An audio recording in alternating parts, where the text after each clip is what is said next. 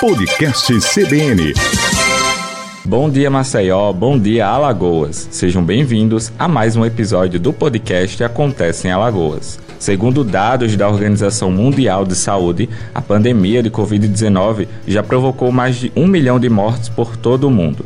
Esses números, que no Brasil já passam dos 500 mil, agravam outras situações que já eram complexas antes mesmo da pandemia começar. Uma dessas situações é o universo da prematuridade, em todos os sentidos, desde a prevenção durante a gestação, o tratamento de bebês prematuros ou o acolhimento da família. Segundo um estudo realizado pelo Centro de Controle e Prevenção de Doenças do Departamento de Saúde e Serviços Humanos dos Estados Unidos, descobriu que mulheres grávidas com coronavírus são mais propensas a desenvolver sintomas graves e probabilidade de ter parto prematuro ou sofrerem perda gestacional. Hoje no episódio eu recebo a doutora pediatra Andréia Pinheiro para falar um pouco sobre o tema e os problemas agravados pelo Covid neste âmbito? São várias causas, tá? Mas assim, os mais comuns são a ruptura prematura das membranas, que são as membranas que envolvem né, a bolsa amniótica. Então, ela rompe normalmente durante o trabalho de parto, mas é, por alguma situação vai haver esse rompimento antes, desencadeando o trabalho de parto e o parto prematuro. É, doença é, específica hipertensiva específica da gravidez, que a gente é, utiliza a sigla DEG, que é uma hipertensão que acomete a gestante só no período da gravidez. Ela não tinha nenhuma pressão alta anteriormente, mas em algum momento da gravidez ela é, começou a apresentar o aumento da pressão e esse aumento da pressão pode também desencadear um parto prematuro.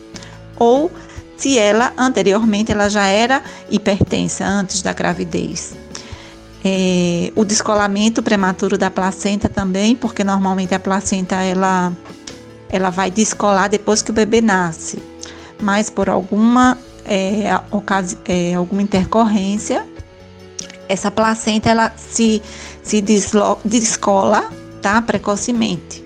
E aí descolou a placenta, desencadeia o trabalho de parto, o bebê nasce. Ou, se não desencadeou, é, tem que ser submetida a uma cesariana de urgência, tá?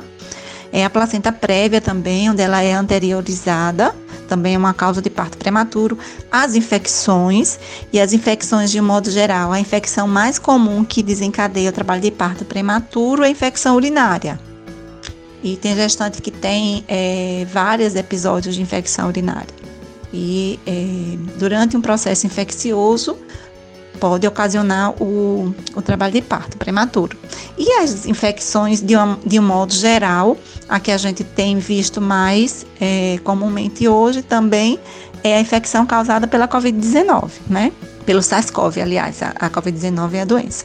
Gestação múltipla também pode ocasionar é, gêmea, trigêmeos, quadrigêmeos. Agora a gente tem é, muitos bebês que nascem de fertilização. A fertilização em si também já pode ser uma, um fator de, de trabalho de parto prematuro.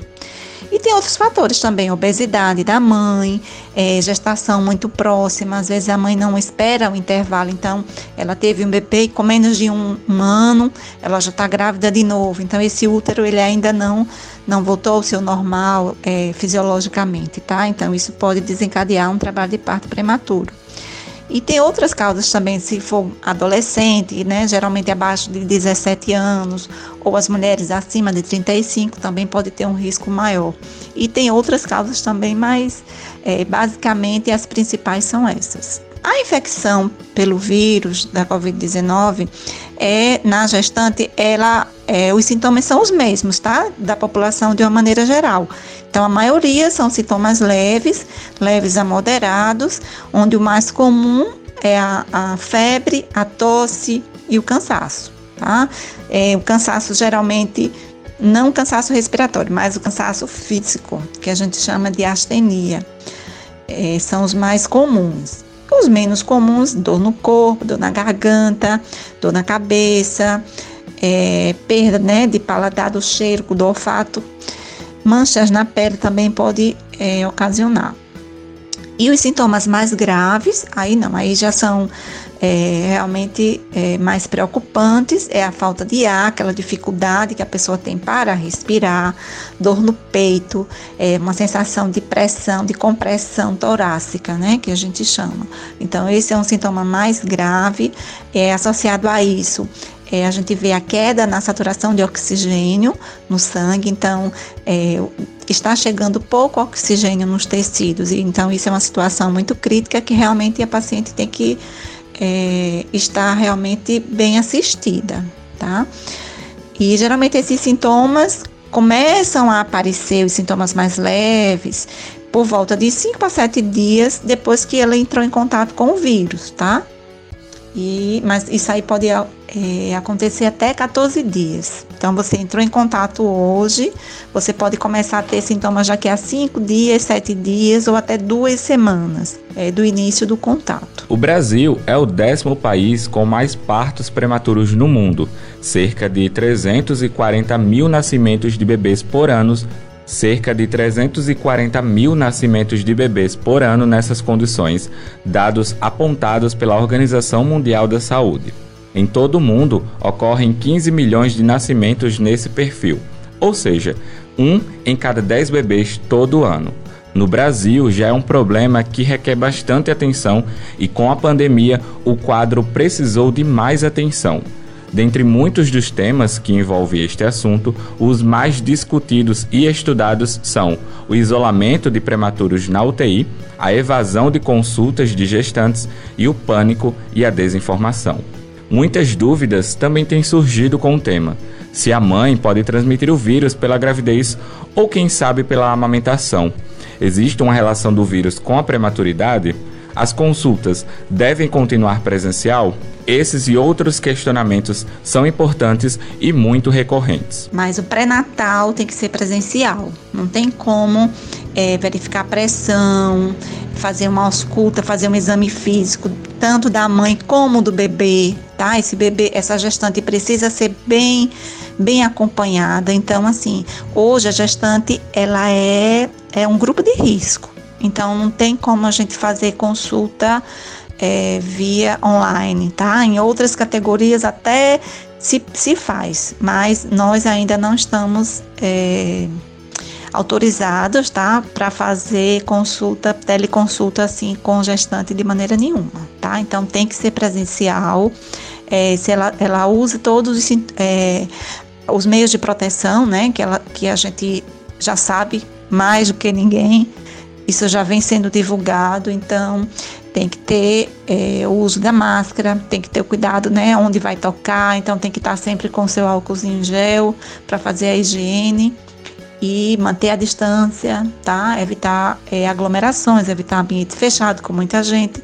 Então hoje é, os consultórios eles estão sendo mais restritos, são agendados tanto é, no particular como no SUS. Então as consultas estão sendo direcionadas e está havendo essa preocupação em não haver aglomeração nessa, nessa consulta. Existe realmente uma relação tá, de, de prematuridade com a infecção pelo coronavírus.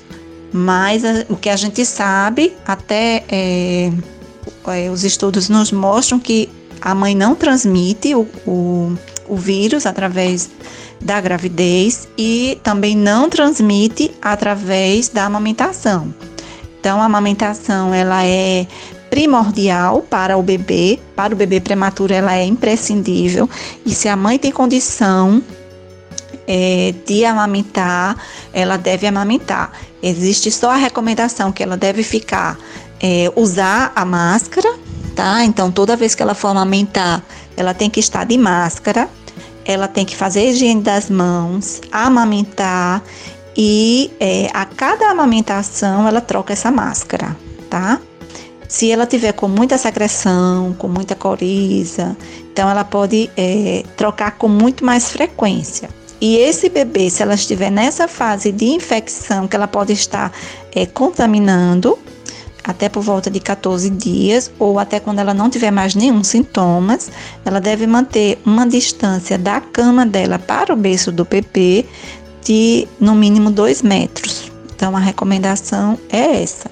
mas não é impedimento, ela está liberada para amamentar. Finalizamos mais um episódio do nosso podcast. Para mais informações, acesse nosso site cbnmaceió.com.br e fique por dentro do que acontece no estado e no Brasil. Você também pode sintonizar na 104,5 ou interagir conosco através do nosso Instagram. Eu lhe espero no próximo episódio. Até a próxima. Podcast CBN.